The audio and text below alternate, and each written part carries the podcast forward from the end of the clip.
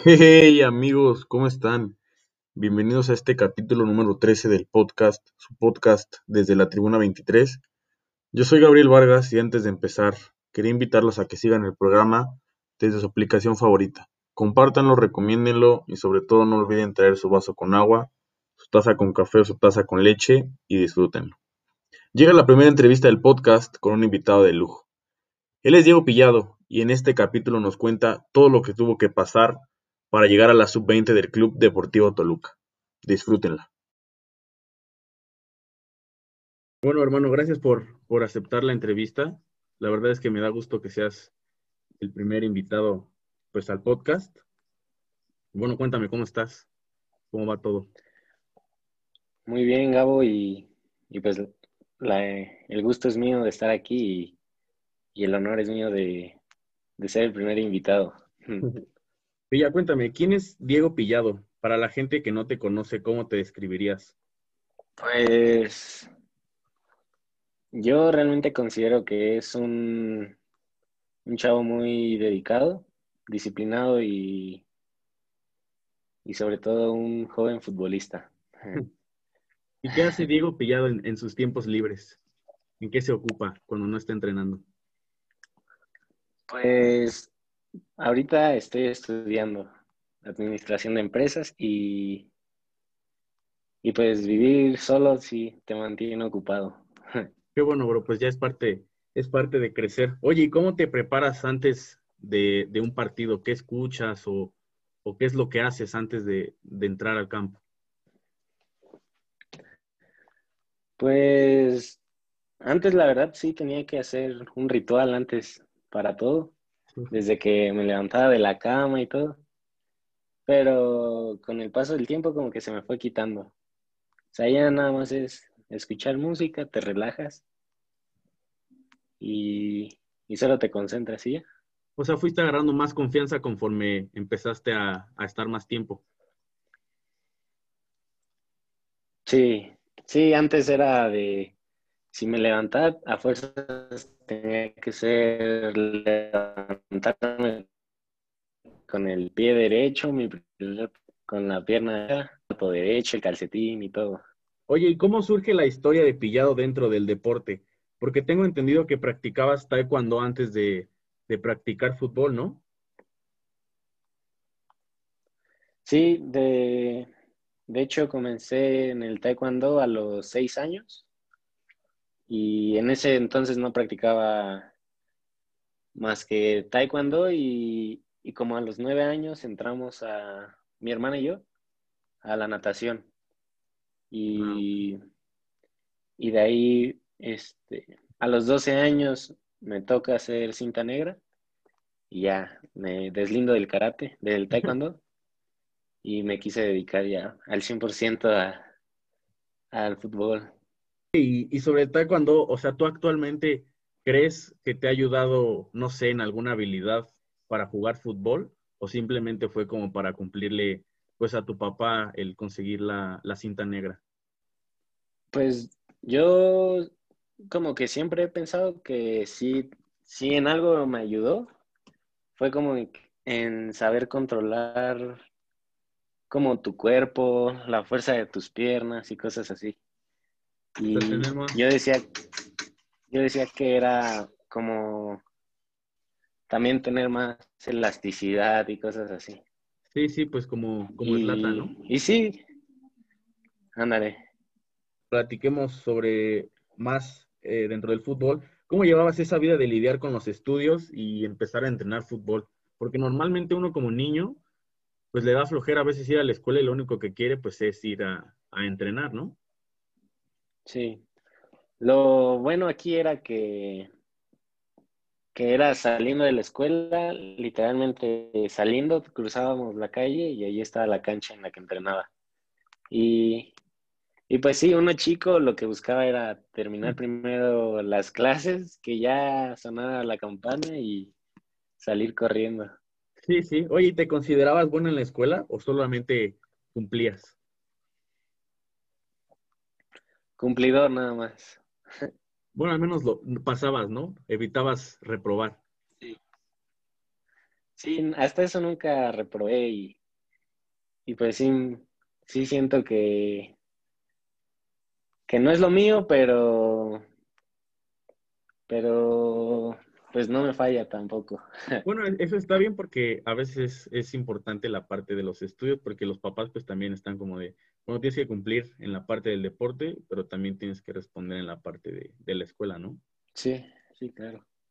Y entonces cambias de escuelita y en esa etapa ya había sido alguna visoría o estabas esperando a crecer un poco más? Mm, no, en ese entonces no había ido a ninguna. Fui a ya hasta los como 13, 14 años, y, pero fui a Pachuca y en ese entonces me... Mm, pues no me bateaban ni me cepillaban, pero me decían, regresa en dos meses y te vemos, y sigue echando ganas y regresas y así. Y mientras iba y regresaba, fui a probarme también a Pumas. Pero ahí el trato fue muy, muy malo en, desde las visorías. No te ponían atención ni nada y ya, ahí ya no regresé.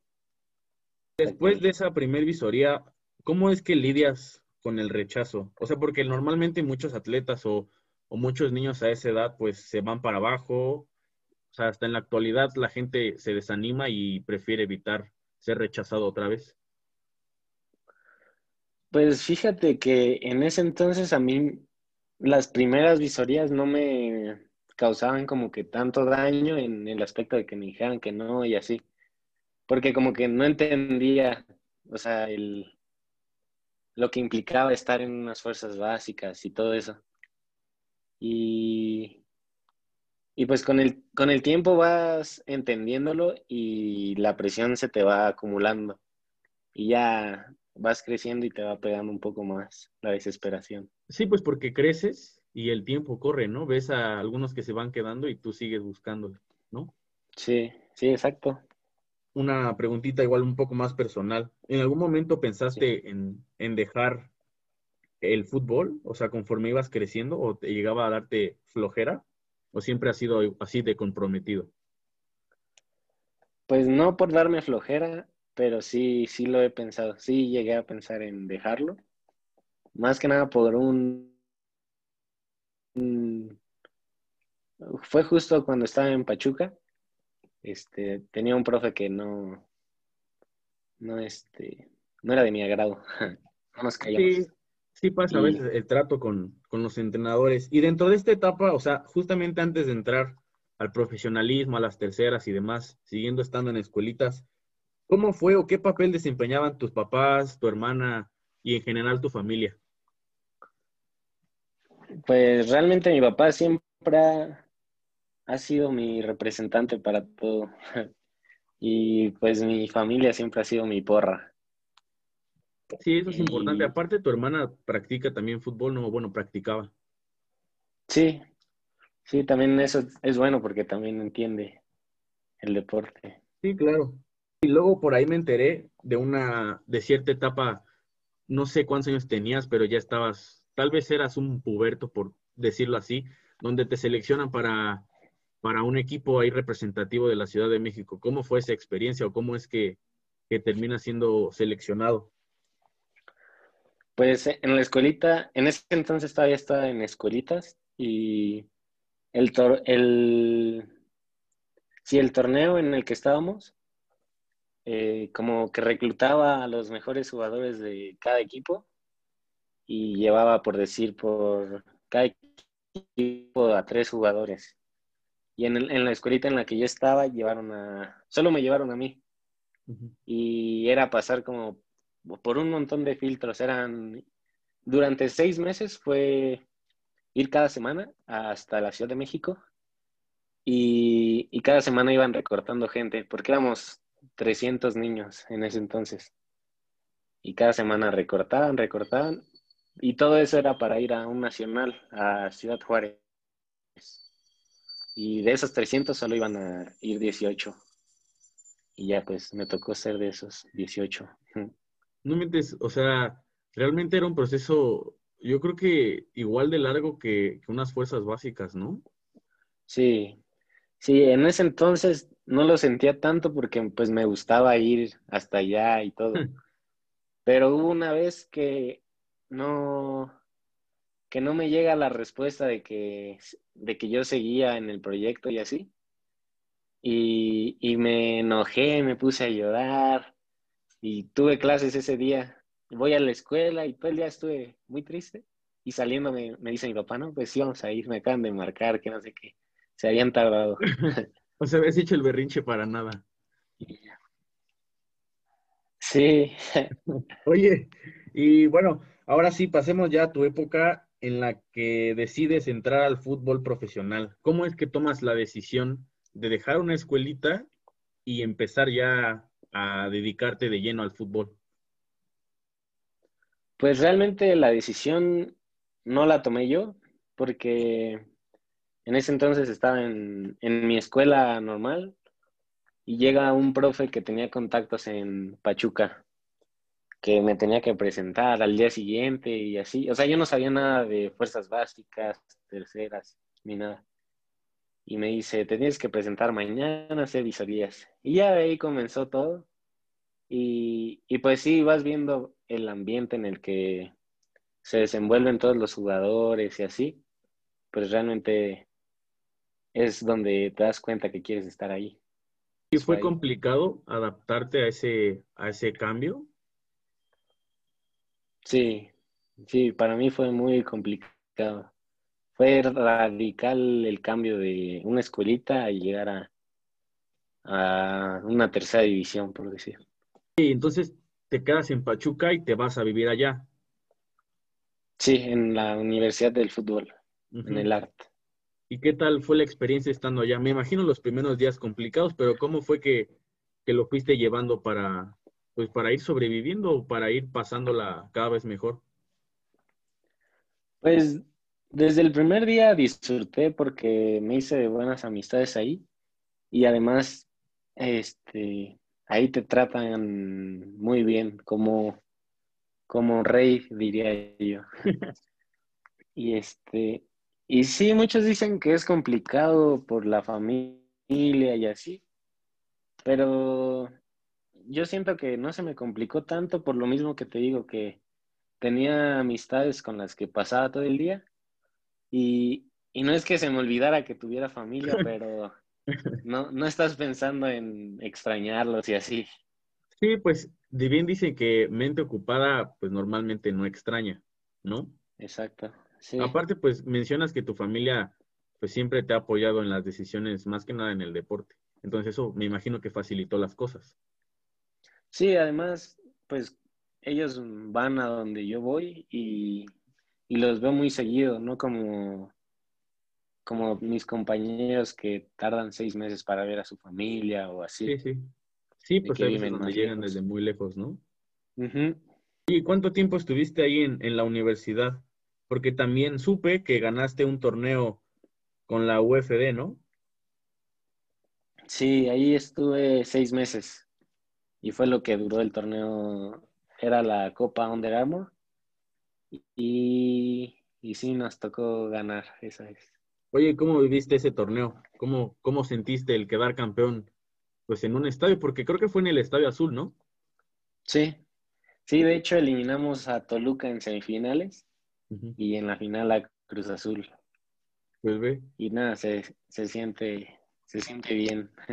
No, y aparte, o sea, bueno, ya te pones a pensar ahora en, el pasado y bueno, años después te, encontrarías pues en fuerzas básicas con el Toluca, ¿no? Después de haberlos eliminado sí, en el torneo. Sí, pues varios de mis compañeros jugaron ese, ese torneo. Yo no me acuerdo de ellos ni ellos de mí, pero, pero sí, coincidimos. Y termina tu estancia en Pachuca ¿Y cuál fue el siguiente destino para, para Pillado? En ese entonces, un profe de Pachuca me dice que hay una tercera división que está en Huauchinango, Puebla, y es la de Cefor Cuauhtémoc Blanco. Y me dice, ve, ve, a probar si quieres, o sea, ahí sí era ir a vivir casi, casi solo, porque la casa club es una casa normal, vivir ahí con todos y, o sea, es, era muy diferente al, a la Universidad del Fútbol, pero pues iba a tener más oportunidad y todo. Y ya mis papás, pues te digo, siempre me han apoyado y, y desde que supimos de esa tercera fuimos, nos gustó y ya estuvimos ahí seis meses también. ¿Y esa decisión eh, se basa más en, en tener más minutos de juego? Sí, sí, más que, más que minutos, como pues tener la oportunidad de competir, de, de ser tomado en cuenta, de, de poder sentir lo que es jugar la tercera división, no, no solo cinco minutos y así, ¿sabes? Sí, sí. Oye, entonces llegas a, a probar partidos de titular. Llegas a Sefor y me imagino que es un ambiente pues completamente distinto, como mencionas.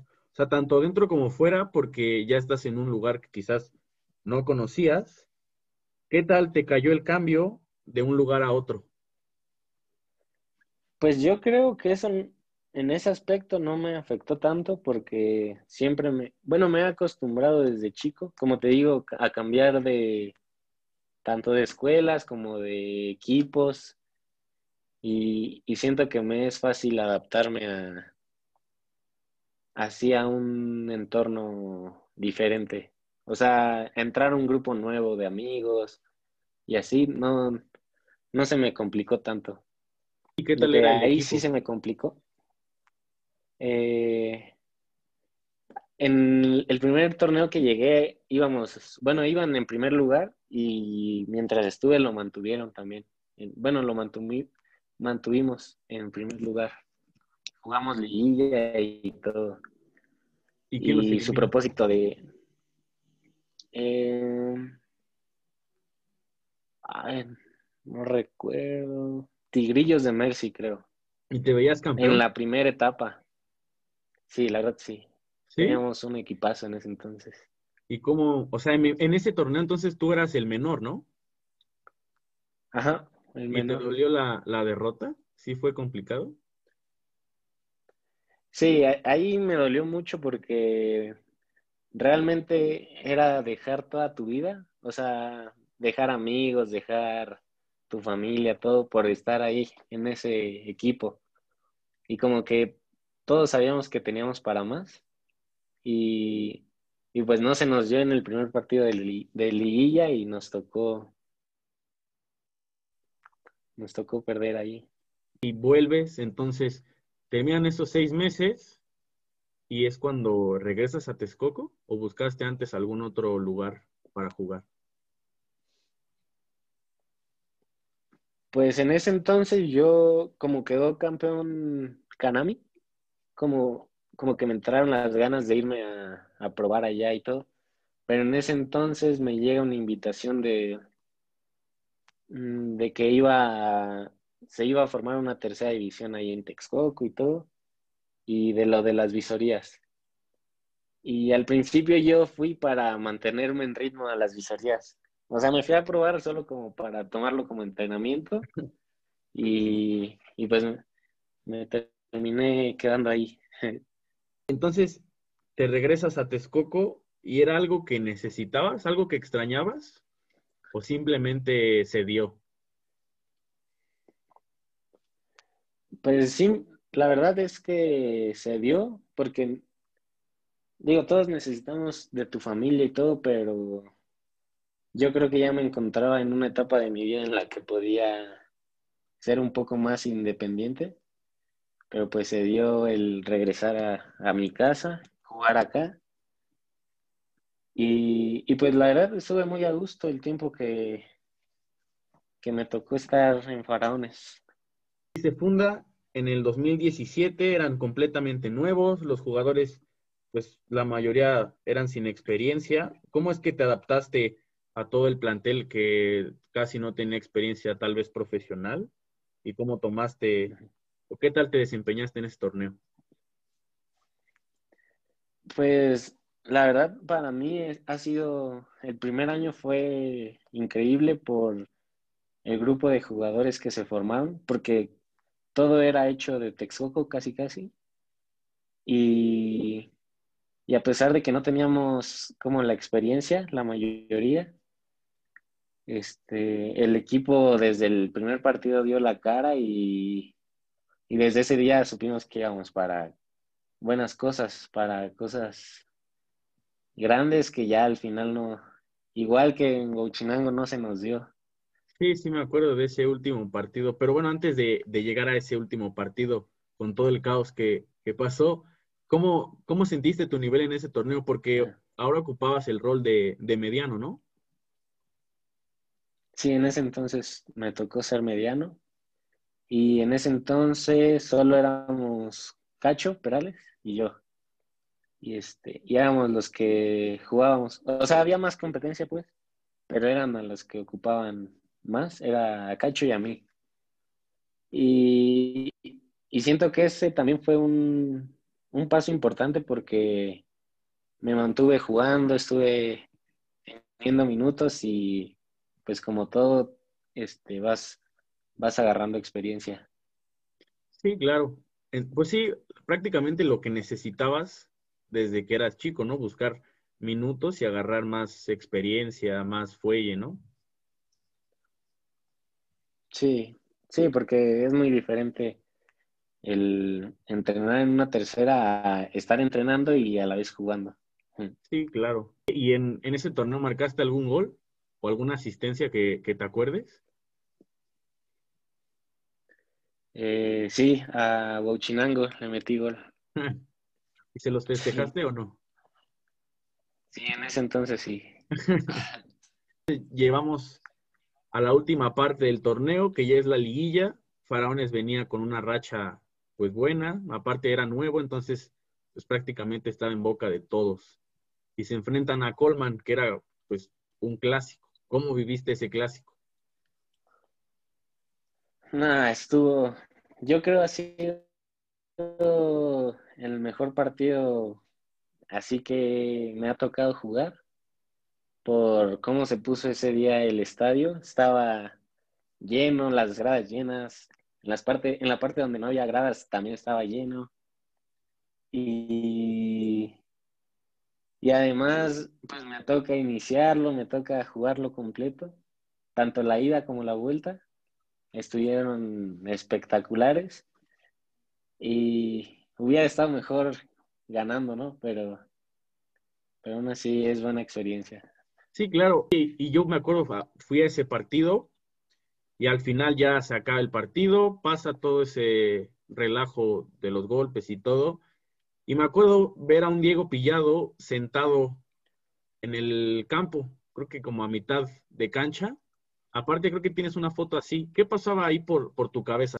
Sí, pues literalmente caes en depresión en ese momento, como, como que tanto te esfuerzas, ahí recuerdas todo el año que, que pasaste, todos los partidos que tuviste que ganar para estar ahí, y como te repito, sabíamos que teníamos nivel para estar, pues, si no en la final, cerca de la final y estar compitiendo ahí. Y, y pues sí, o sea, más que nada era eso, como frustración de, de que no se nos dieron las cosas. Pero bueno, digo, sí es complicado porque el deporte pues tiene eso. Yo también me acuerdo muchas veces de las derrotas, pero pues a final de cuentas me imagino que eso te ayudó a, crecer como persona y como futbolista. Sí, te ayuda demasiado. Como que te va curtiendo para diferentes situaciones. Y, y, ahí, en ese momento, ya te sentías listo para buscar unas fuerzas básicas? ¿Te sentías en tu mejor nivel?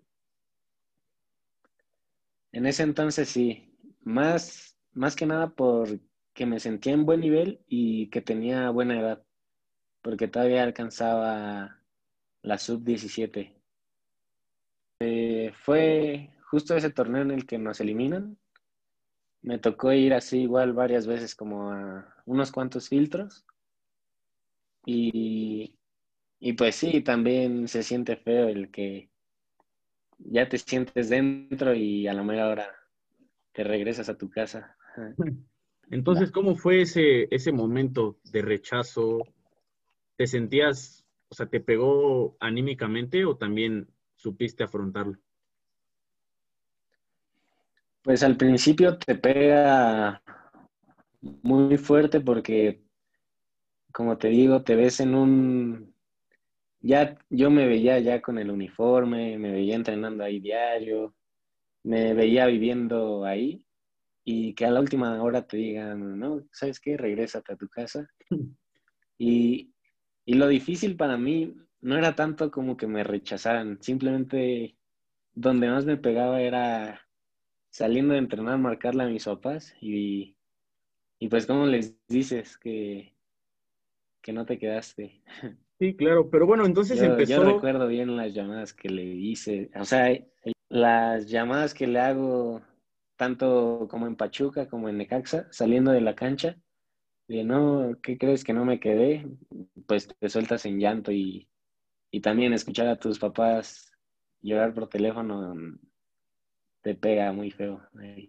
Sí, claro, pero bueno, entonces podemos entender que empieza una etapa de maduración para ti. ¿Qué pasó después de ese momento en el que se acaba el torneo? No te aceptan en Necaxa. ¿Qué pensaste? ¿Ya habías pensado en buscar algo nuevo? Pues realmente no, no busqué otras opciones porque igual un visor me vio en Faraones y me llevó a Necaxa. O sea, no fue que yo, yo buscara visorías abiertas o algo. O sea, me llevaron y ya fui. Y ahí mismo los visores de Necaxa me dijeron, no, pues vete a Morelia o Querétaro. Pero los tiempos ya estaban muy, muy difíciles para tanto llegar a Morelia y que me vieran y me registraran. Y ya pues decidí regresar a, a Faraones. Y dije, pues en seis meses pruebo más. Oye, y en ese transcurso de la primera vuelta, ¿cómo te sentías? Porque, bueno, me acuerdo porque lo compartimos. ¿Te acuerdas que te lastimaste la rodilla? Sí. O sea, empezaste bien todo. Sí. Y llega la lesión. Sí, ahí siento que andaba bien motivado en, en la pretemporada y todo. Y empieza el torneo y a la jornada 2 eh, es cuando nos toca entrenar en, en una cancha de sintético, ¿te acuerdas? Sí, sí. Y, y siento como la rodilla me la destrocé ahí corriendo. Y ya, pues vamos al doctor, me dicen lo que tenía. Y pues ese, ese mismo día me, bueno, al día siguiente me operan. Y ya, pues, este, sí, se siente la verdad se siente más feo que te digan que no, que te digan que, no vas a jugar fútbol por un rato. ¿Cómo fue ese proceso, o sea, lastimado y post operación? ¿Qué pasaba por, por, por tu mente? Pues realmente no caí como tanto en, pues en la tristeza ni nada de eso. O sea, fue más como que tenía yo las ansias de regresar y ya de jugar. Y tanto la sentía como por parte de mi familia como yo las tenía. Y, y la rehabilitación de esas lesiones tardan seis, siete meses. Y yo, del día que me operaron al día que volví a jugar, tardé dos meses exactos casi. Sí, sí, me acuerdo que llegaste ya al final de la, de la primera vuelta, ¿te acuerdas? Sí. Oye, ¿te acuerdas que, agarraste buena racha a la comida? O sea, ¿te sentiste en algún punto en tu zona de confort, ya que no estabas como entrenando? Ah, pues no tanto porque pues en mi casa siempre hemos comido así saludable y todo. Pero sí, sí sentí la, la diferencia, se siente el cambio. Y suma a eso la inseguridad que, que se te hace en una pierna. Y bueno, o sea, ahorita ya no, entonces ya no te quedan secuelas en, la rodilla. No, ahorita ya, ya no, pero sí, sí las tuve por mucho tiempo. Oye, también te acuerdas, ¿te acuerdas que en algún momento me contaste ya después de tu operación que estuviste tal vez no cerca de tirar la toalla, pero ya tal vez no estabas como al 100% seguro? Sí, pues como que también te pasan muchas cosas, muchas cosas por la cabeza y, y al principio sí era ansiedad el ya regresar y lo que quieras, pero regresas y sabes que no eres el mismo, como que te entra la duda de, de si realmente vas a volver a ser lo que ya eras y si vas a volver a tener el nivel que tenías, retomarlo y aún más mejorarlo. Y, y pues sí, caes en eso, o sea, te pasan muchas cosas por la cabeza y te las crees tú solo. Y sí, lo, lo pensé. Y más por lo que venía pasando de, de Necaxa. También lo pensé mucho por eso. Y, bueno, termina esa primera vuelta. ¿Y por qué, es que, por qué tomas la decisión de, de cambiar de club? Porque en ese entonces me marca el profe de Bauchinango, de Sefor, y me dijo que, que del partido que jugamos contra ellos vieron a un, a un Diego muy diferente, que no sé qué, que les gustaría que regresara. Y en ese entonces yo no me encontraba en, pues en buenos términos ahí en Faraones. Y también, como se lo platiqué a mi papá, yo me sentía ya en cierto conformismo, estando ahí en mi casa jugando o sea, cerca de mi casa y todo. Y, y, quería probar también nuevos retos y, y regresar a lo que era sufrirle en dejar la familia, dejar amigos y todo. Y sí, mi papá me apoyó al 100% en esas, en esas decisiones. Oye, Pilla, bueno, y entonces ese cambio a Bochinango que ya tenías, o sea, ya tenías pensado que iba a ser tu torneo o con qué expectativas llegabas a Puebla? Pues realmente a ese torneo mis propósitos, se lo dije a mi papá, dije, me voy a dedicar 100% al fútbol le voy a meter con todo y dame seis meses. Y, yo se lo dije que mi meta era, pasando esos seis meses, llegar a una sub-20. No sabía de qué equipo, pero mi propósito era llegar. Y más que nada, también retomar y llegar a mi mejor versión, porque todavía venía algo fresco lo de mi operación y llego a Huachinango y pues es donde más secuelas tuve ahí. Y aún así el trato ahí fue muy, muy bueno, tanto de doctores como profes, para apoyarme en esa situación. Y, y pues se dio, se dio lo que, lo que planeé desde un principio ahí. ¿Cómo es que los, los eliminan? ¿Cómo, ah. llega, ¿Cómo llegan a liguilla y terminan pues no luego, luego fuera, pero ¿cómo es ese proceso de la eliminación? Pues ahí fue la, mi primer liguilla en, el, en la que me toca avanzar. Ganamos el primer partido, en la ida y en la vuelta la ganamos y me toca meter gol en la vuelta. Y la siguiente ronda nos toca jugar contra Toluca, contra la tercera de aquí. Y quedamos empate en la ida, pero nosotros veíamos pues muchas posibilidades de avanzar a la siguiente ronda y en la vuelta quedamos empate y nos toca perder por penales. Y esa es esa derrota pues me supo pues muy igual como las anteriores, pero pero dentro de mí sabía que me convenía ir a Tal vez no me hubieran dejado ir a, esas visorías. ¿Cómo fue ese proceso tan rápido de estar en Huachinango en una tercera y de repente llegar a prueba a Toluca en prácticamente un par de días? Sí, pues nos toca jugar la liguilla el, en sábado, nos eliminan Y llego a mi casa el domingo y el lunes ya tenía que estar en Toluca en el primer día de visoría.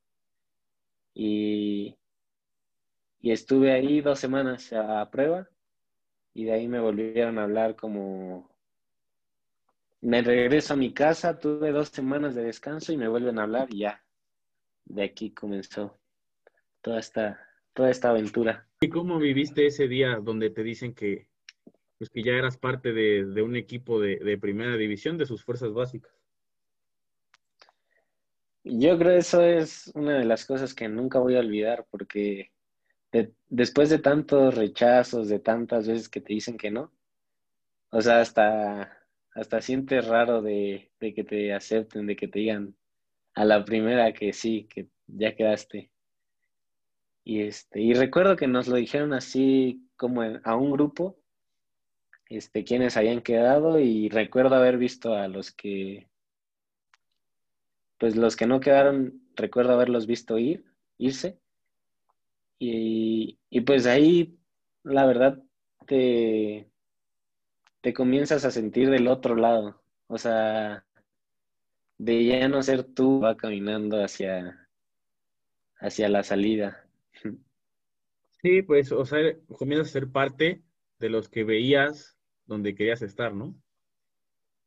Sí, sí. De hecho, es algo que platico con mi, con mi mamá y con mi papá seguido, que, que me convertí, o me, pues sí, me estoy convirtiendo en la persona en la que soñé ser hace cinco, hace cuatro años. Oye, ¿y te aceptan? Ya falta mucho a los pocos días de estar en Toluca y luego te llaman a selección mexicana para que te concentraras con ellos. ¿Cómo es que pasa eso tan rápido? O sea, porque, o sea, te lo repito, un mes prácticamente antes estabas jugando liguilla de tercera división y un mes después ya te habías quedado en unas fuerzas básicas y llevas a hacer tu primera concentración con la selección mexicana. ¿Cómo fue esa experiencia? ¿Cómo lo viviste? No, también ha sido de las experiencias más bonitas porque, pues también así como para todos, para mí fue de la nada. Me habla mi profe que yo estaba en mi casa, nos habían dado el fin de semana. Me habla el profe que tenía que llegar el lunes temprano con mis cosas para dos semanas. Y, ya llego a Toluca y nos llevan al CAR y nos llevan en unas camionetas, éramos cinco, cinco compañeros y contándome a mí era, éramos seis. Y, y, pues sí, nos toca llegar y, y si yo te digo que en el arte y en la universidad te tratan como rey, acá es otra cosa, en, ahí en el, en el CAR. Y y también ahí te das cuenta de, ya en donde estás parado, ¿sabes? Como que ya, ya te das cuenta que no estás en una escuelita, no, ya no estás en, en, tu casa, ya no es tu papá el que te regaña si juegas mal o el que te aplaude si juegas bien. Sí, claro. Oye, ¿alguna anécdota que, que, nos quieras contar que hayas vivido estando allá en el CAR con la selección? Eh, no sé si la escuchaste, pero así como llego, me toca sentarme a mí solo con, con todos los jugadores de la sub-23. Y, y en ese entonces, pues Sí conocía yo a muchos jugadores, pero me toca sentarme enfrente de Jesús Godínez. Y, yo recuerdo que lo veía en fotos con chivas y todo, peinado hacia atrás, pero así relamido hacia atrás. Y en ese entonces tenía el pelo, o sea, despeinado hacia adelante. Y me puse a platicar con él. Y, y me pregunta a mí que por qué estaba pelón, porque me tocó ir pelón en ese entonces. Y ya le conté que iba llegando y todo a la 20. Y, se me ocurre preguntarle, ¿y tú? Este, ¿Ya debutaste? y como, como sonriendo entre risas, me dice, este, sí, ya, ya, ya me tocó jugar en primera, que no sé qué. Y ya, llego a mi cuarto y los que iban conmigo me dicen, ¿qué te estaba diciendo Jesús? Que no sé qué. Le digo, no, que dónde debuté y así. ¿Y tú qué le dijiste? Que si él ya había debutado. Y se empezaron a reír y me dijeron, ¿cómo le preguntas eso? Que no sé qué. Y me enseñaron quién era y ya cuando veo las fotos, peinados hacia atrás, hasta me dio pena. ¿Eran agradables los que ahorita están en la, en la 23? Sí, todos eran muy buenas personas. ¿Y los entrenamientos qué tal? Me ¿Qué tal lo sentiste?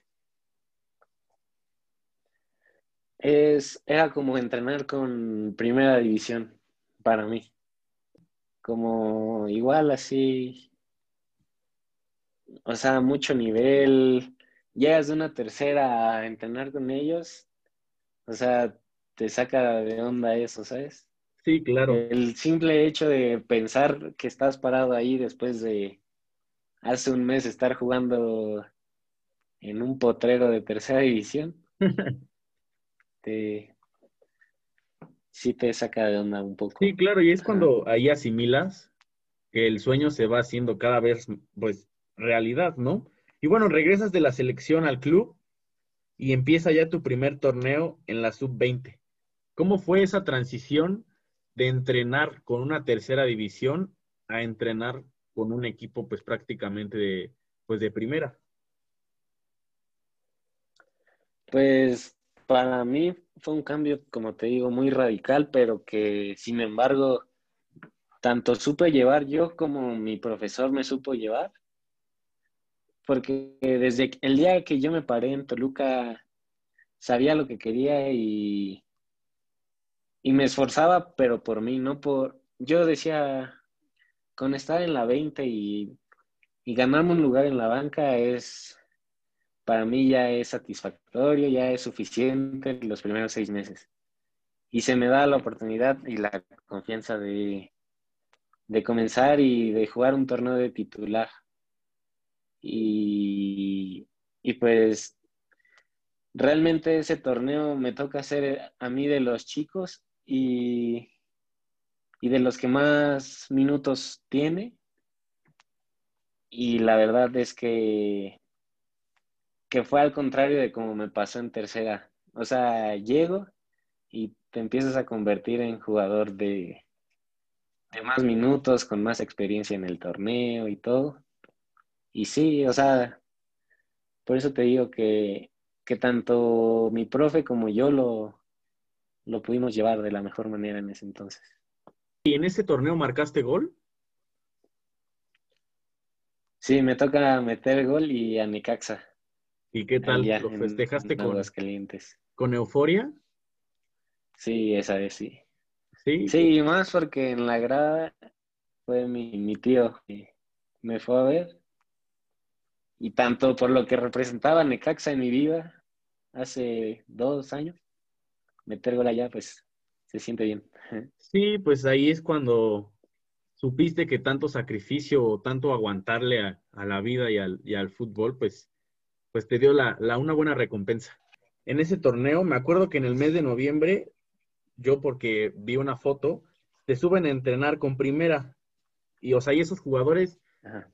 que veías tal vez en la televisión, pues se volvieron tus compañeros. ¿Cómo, cómo te sentiste, pues al ya competirles un balón, intentarles ganarle un puesto a Zambuesa, a William?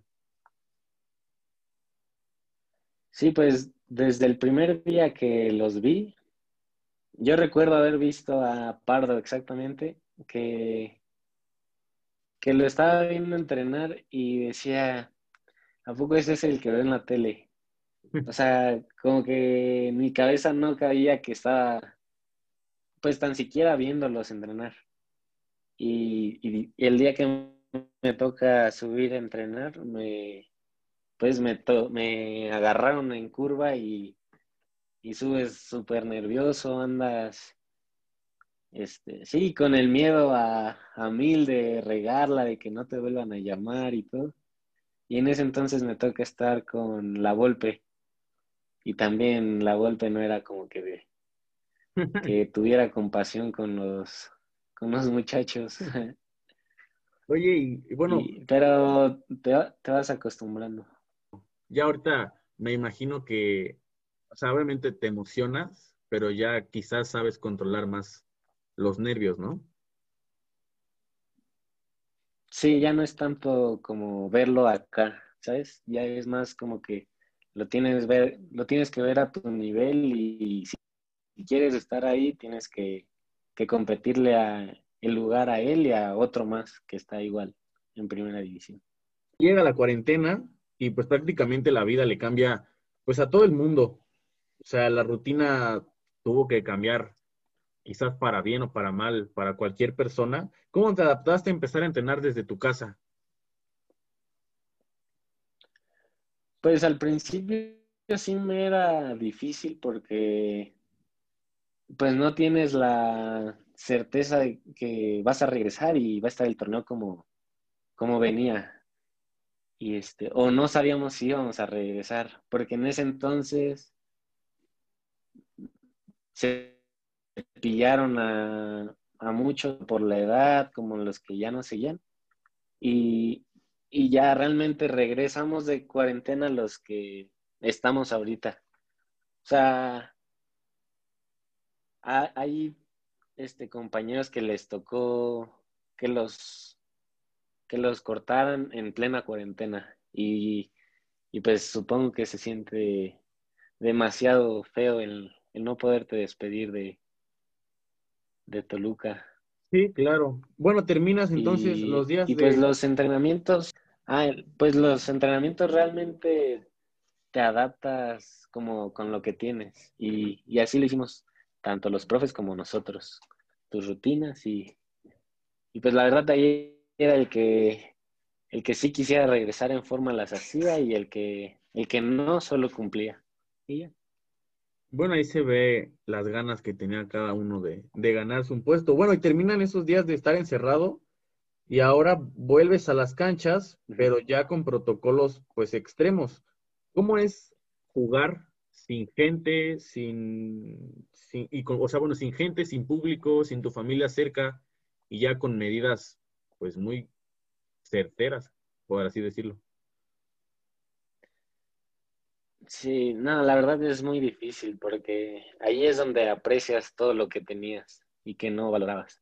El, el que haya gente gritando, el que los estadios estén llenos, el que tan siquiera puedes puedas dar un abrazo y todo ese tipo de cosas, la verdad sí, sí son difíciles, pero pues al fin y al cabo todos tuvimos que que adecuarnos ¿no? a la situación y, y pues nos toca solamente esperar y, y, pues seguirnos cuidando para, para que regrese el fútbol al 100%. Sí, como, como, está acostumbrado. Oye, y desde que llegaste al club, ¿cómo has sentido tu, tu juego, tu nivel?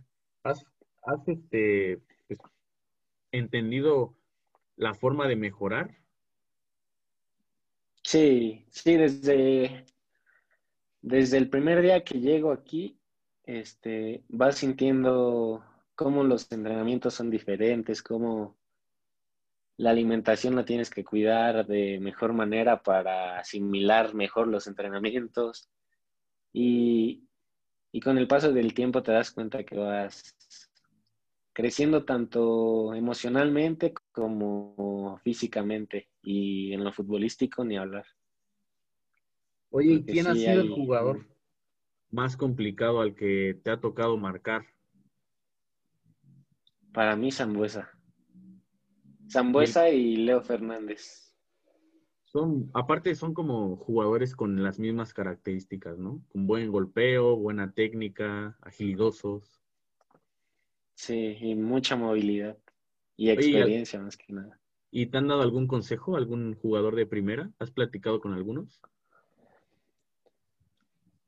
Pues lo normal cuando sube un chavo y, y les dice que pues los nervios los deje a un lado, cosas así. Con Joao Plata, cuando, cuando subo es el que me apoya un poco más en ese sentido. en, en que controlar mis, mis nervios, estar tranquilo, en que si quiero estar ahí, debo de trabajar igual que ellos, estar a, estar a su nivel. Claro, ¿y alguna anécdota que tengas entrenando con los de primera que nos quieras contar?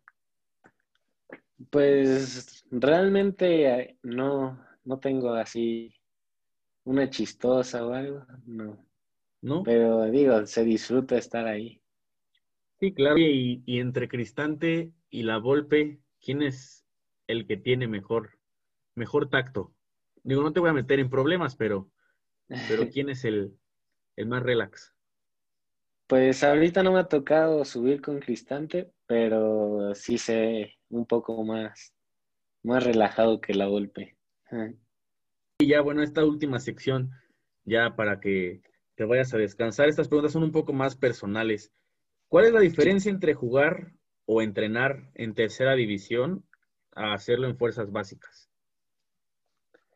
La exigencia es muy diferente. El, el estar en una tercera es, es buscar, pues sí, un objetivo entre todos de quedar campeón, ascender y cosas así.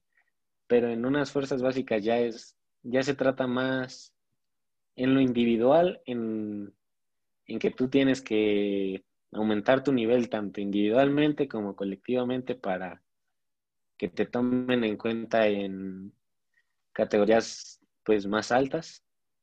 Y, y también, digo, muchas veces depende del club, pero Toluca es un equipo muy ganador y, y siempre la exigencia siempre está en ganar, ya sea de local, de visitante. O sea, el empate no, no es una opción y pues mucho menos perder. Claro. Esa es mucha la diferencia también. Oye, y mucha gente que quizás escuche esta entrevista debe estar enterado que el pillo tiene una motivación extra, aparte de su familia, de las ganas, de esa, esa forma de, de querer superarse. ¿Cómo empieza tu relación con Aislin? Porque para la gente que no lo sepa, Aislin, quien es la novia de, Diego, es jugadora también profesional de ahí de, de Toluca. Sí, pues me toca, bueno, por redes sociales ya la tenía agregada y todo, y veía, veía sus fotos, veía todo lo que ponía, y la seguía desde hace tiempo, desde que empezó la, la liga, y un día me animé a, a mandarle un mensaje y, y se dio que me contestó. Y chicle y pega, ¿no? Sí, y pegó. ¿Y qué tal juega ella? ¿Ella qué posición juega en Toluca? Es la misma posición que yo, exactamente. O sea, ya ahí se tiran algunos consejos, algunas pláticas ahí. Sí, sí, de hecho hoy, hoy le tocó jugar. Y, o sea, y pues lo que me toca es apoyarla, en lo que pueda aconsejarla, aconsejarla, y cuando me toca a mí, ella, ella hace lo mismo y más. ¿Cómo sientes esa parte de quién es mejor jugando, tú o ella? Ah, pues siento que somos parecidos. Sí. Y en cada quien en su en su equipo siento que cada quien es bueno.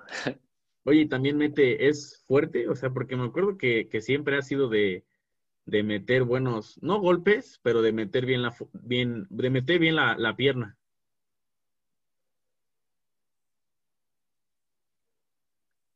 Sí, es muy, muy aferrada y muy dura. También, bueno, a ella le, le gusta mucho esa parte. Está bien. Y aparte trata muy bonito al balón. Me, me, da gusto, me da gusto que, que, aparte tengas esa motivación extra y pues qué mejor que esté pues prácticamente compartiendo las mismas instalaciones. Sí, sí, es, es padre eso. Y bueno, yo me lo imaginaba.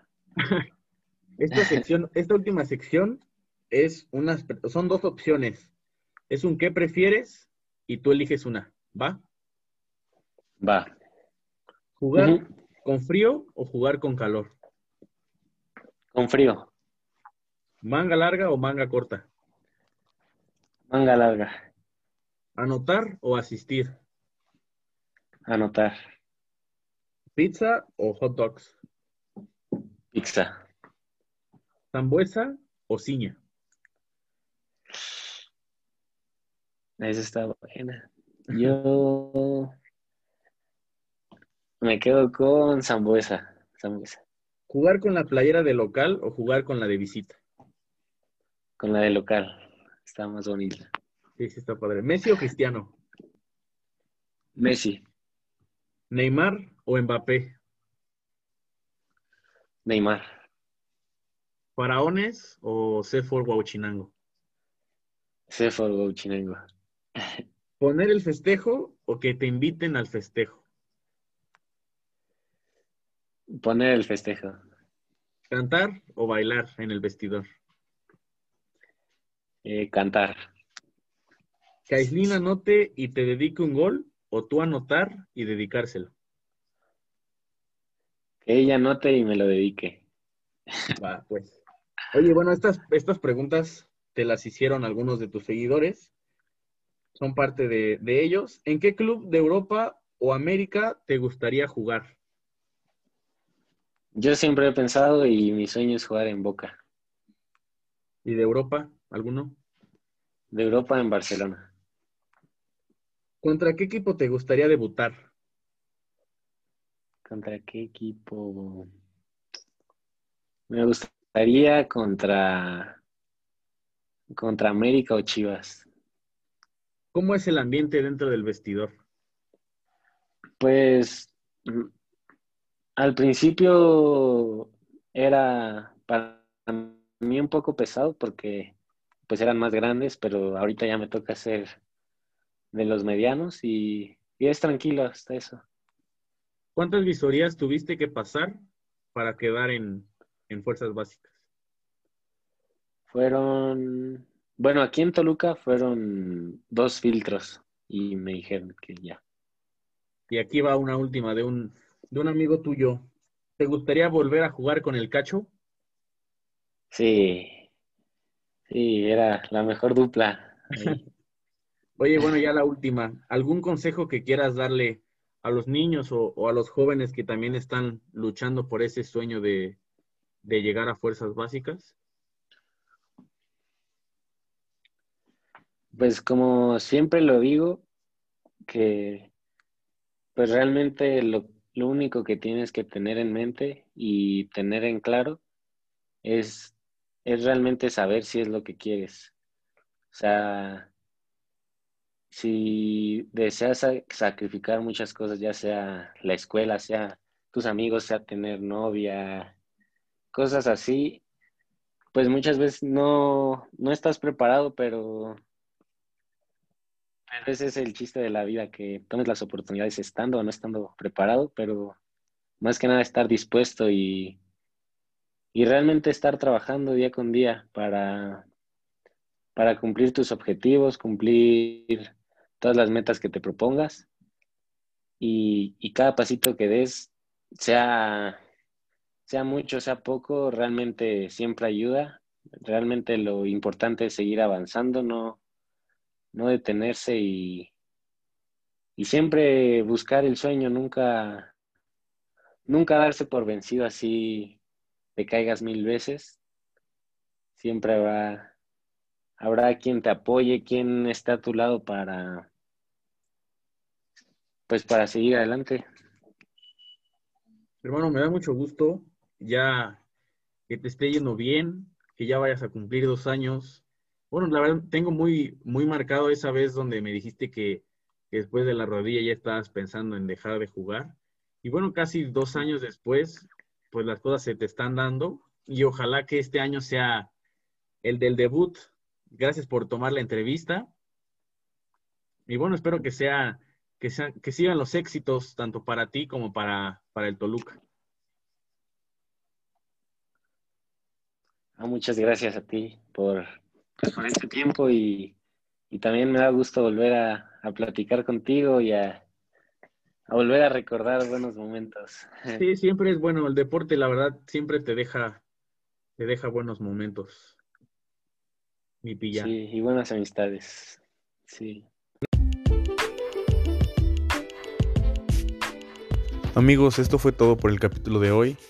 Espero que hayan disfrutado la entrevista tanto como yo. Sin duda Diego es un gran ejemplo de superación, de dedicación y de motivación para cada uno de nosotros que quiere, que tiene que darse cuenta que nunca es tarde para lograr sus sueños siempre y cuando estemos dispuestos a sacrificar lo que sea para lograrlos. No olviden seguir el podcast en todas las plataformas digitales disponibles. No olviden seguirme en Twitter, arroba gabo9702, mi Instagram, arroba igabovve, y el Instagram de Diego, Diego Pillado 195. Cuídense mucho, esperen más entrevistas de este tipo para conocer un poco más los inicios de cada atleta, todo lo que tuvieron que pasar para llegar hasta donde están actualmente y para conocer un poquito más su lado personal de cada uno de ellos. No olviden tomar agua, cuídense mucho, intenten no salir, ya es la última parte de la pandemia, ya está cada vez más cerca el final de todo esto. Y bueno, les mando un fuerte abrazo. Chao, chao.